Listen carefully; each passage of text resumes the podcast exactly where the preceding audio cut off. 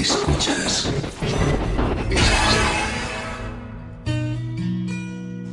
No consigues paz. Es posible que estemos buscando en la fuente incorrecta. En 1555 Nicholas Ryder fue quemado vivo debido a su testimonio de Cristo. La noche anterior a su ejecución, su hermano ofreció quedarse con él en la prisión para hacerle de asistencia y consuelo. Nicolás rechazó su oferta y recalcó que él se iba a ir a la cama y a dormir tranquilamente como siempre lo había hecho en su vida, porque conocía la paz de Dios.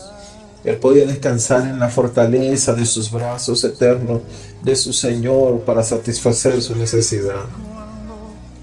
En Romanos 15:33 el apóstol Pablo nos deja ver en su saludo esa paz que no viene de nosotros.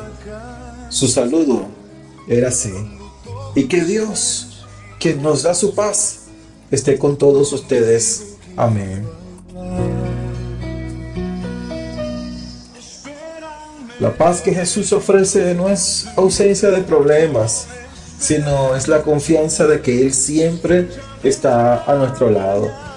Alexander McLaren, quien viviera en el año 1826 al año 1910, fue un ministro bautista escocés.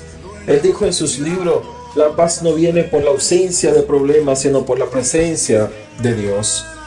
A este texto de Romanos 15:33 también se le conoce como el saludo pastoral de Pablo y también sirve para que entendamos de dónde, de qué fuente viene la paz estable y duradera y viene de Dios. Mi deseo este día es el mismo de Pablo sobre nosotros.